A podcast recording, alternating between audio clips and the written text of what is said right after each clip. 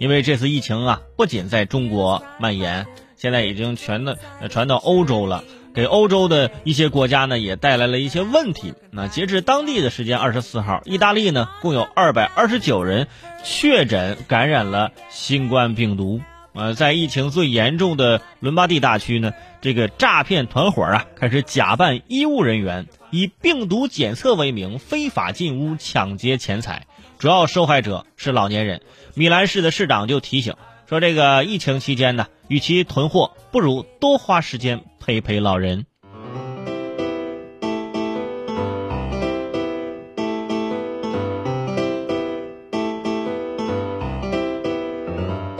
这个提醒呢，就是说，现在你们都急着去超市买东西，还是多花时间陪陪老人。大家知道，在美国或者欧洲一些国家呢，这孩子可能刚成年就搬出去住了啊，就不愿意跟老人住在一块儿。所以，老人呢，一般呢，就是在家里也挺孤单的，是吧？现在呢，在家里还有人进屋啊，就是抢劫钱财，这些骗子就太过分了。这当然也不是骗子，这这不就是罪犯吗？说太过分了，不仅骗老年人。还发这什么呢？发这个国难财是吧？正值病毒肆虐的时候，打着医护人员的幌子抢钱，利用了人们对于病毒的恐惧心理，尤其是老年人。看新闻，最近病毒肆虐，很担心。突然来了啊，这个医务人员说给你检查，然后一进来就掏出了刀，老年人都吓一跳。怎么的？现在这是就是要开刀吗？这是还没检查呢，是不是有点早了？劫匪说了，少废话，拿钱啊，不用了。拿钱就我有医保，能不能花卡？你这里，然后劫匪的不耐烦了，阿姨，我不要医保卡哦，你们是免费的，不是我们是劫匪，我们刚刚就是装医护人员，主要是抢钱，哦，这样的呀，那你们装就装到底，帮我检查完呗，然后呢，我就把那个要抢的钱当成那医药费付给你们，是这样就我们多好，是不是？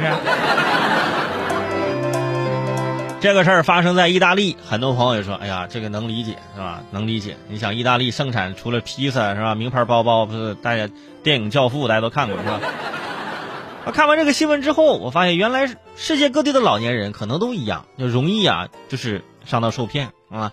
不过呢，呃，在我们这儿，大家可以完全可以放心啊，不会出现这样的情况，这绝对不会的啊。一般呢，就是说直接抢钱，怎么可能让你这存在这样的可能呢？啊，就算有，有些也是间接的，是吧？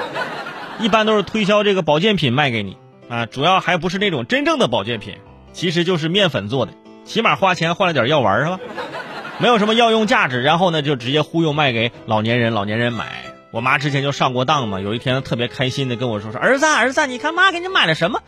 啊，这什么呀？说今天小区门口有人卖的，说对年轻人特别好，加班饿肚子的时候可以吃，可以补充能量。我加班饿肚子可以吃补充能量，妈这不就是宵夜吗？这不是？我说你被骗了，这东西我不用再买了啊，这样的呀？那行，那以后我不买了，那这次的钱你能不能折给我？我说妈，你别可是坑我，是不是这？